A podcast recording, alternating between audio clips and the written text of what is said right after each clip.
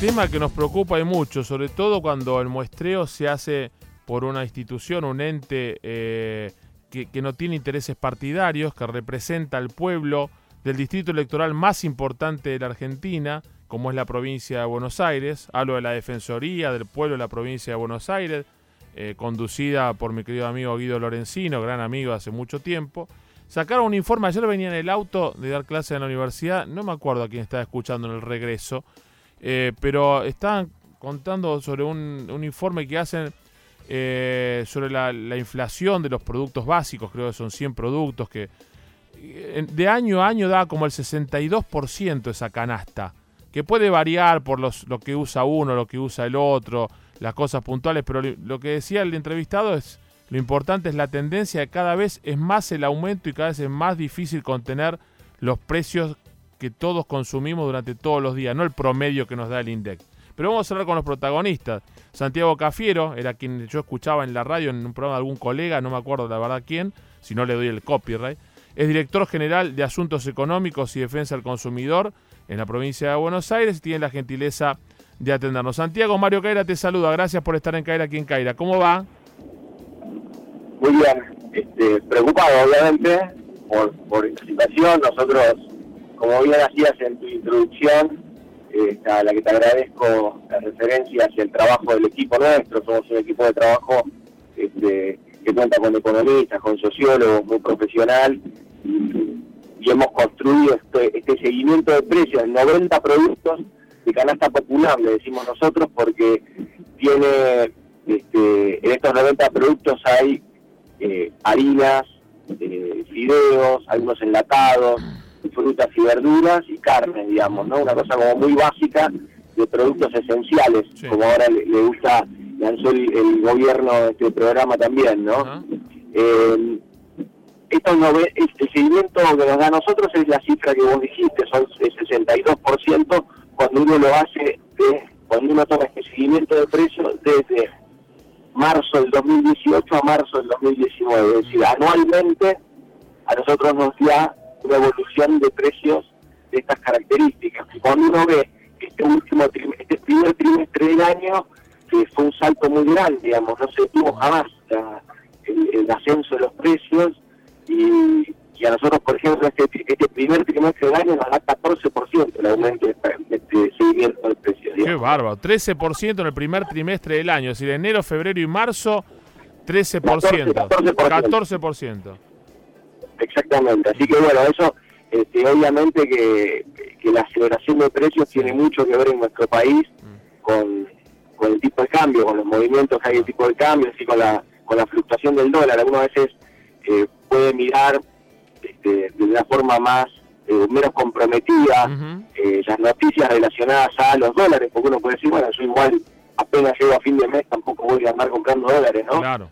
Pero lo cierto es que eso tiene un impacto directo en la calidad de vida nuestra, porque eso impacta a, a, los, a los pocos días o a los pocos meses ya está impactando en la cadena de costos que tienen eh, las empresas y eso se traslada inmediatamente a la góndola, con lo cual claro.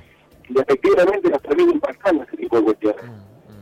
Eh, ¿Y hay forma de los entes de defensa del, del consumidor, defensa del pueblo, eh, que nos representan en las audiencias públicas, como hacen ustedes, que presentan propuestas?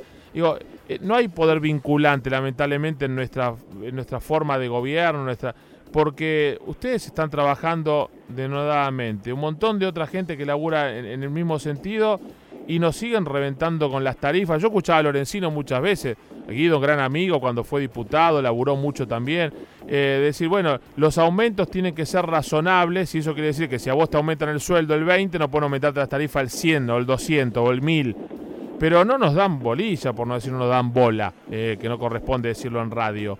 Eh, es ajo y agua, es decir, hay que aguantársela, porque a veces está el trabajo de ustedes, la preocupación nuestra y después los funcionarios de turno que no les interesa nada. Mira, nosotros lamentablemente eh, en, este tipo de informes lo que hacemos es visibilizar mm. tarde, porque en realidad son cosas que uno ya sintió en su bolsillo. Sí pero la visibilizamos tarde, porque las estadísticas siempre llegan tarde, a explicar este, una situación que vivimos cotidianamente. Pero bueno, independientemente de eso, nosotros este, si el beneficio directo, nosotros lo que veníamos haciendo anteriormente también era un seguimiento con respecto al cumplimiento del programa de precios cuidados, por ejemplo.